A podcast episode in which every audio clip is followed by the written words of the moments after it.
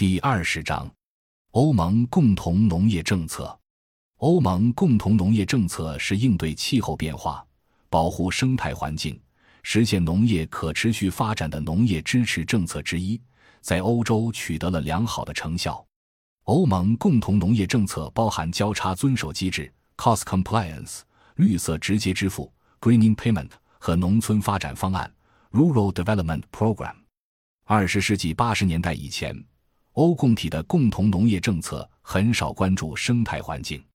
一九八四年开始，农业生产中增加了使污染者承担环境保护费用的原则。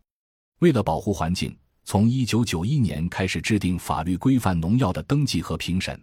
进口农药需要完成植物保护产品 （Plant Protect Product，简称 PPP） 法规的登记以后，才能正常生产和销售。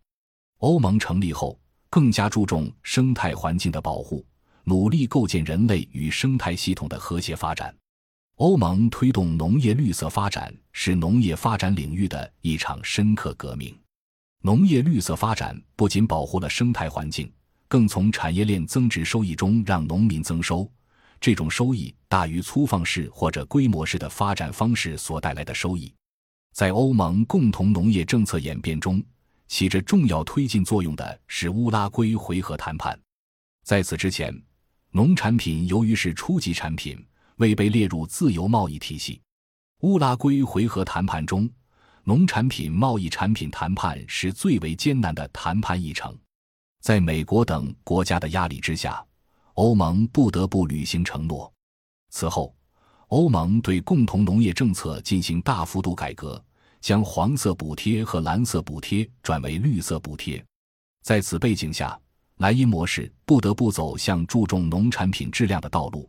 只有如此，才能在与盎格鲁撒克逊大农场模式的国际竞争中获得生存机会。其实，欧盟共同农业政策是莱茵模式最终演化的一个部分。感谢您的收听，本集已经播讲完毕。喜欢请订阅专辑，关注主播。主页更多精彩内容等着你。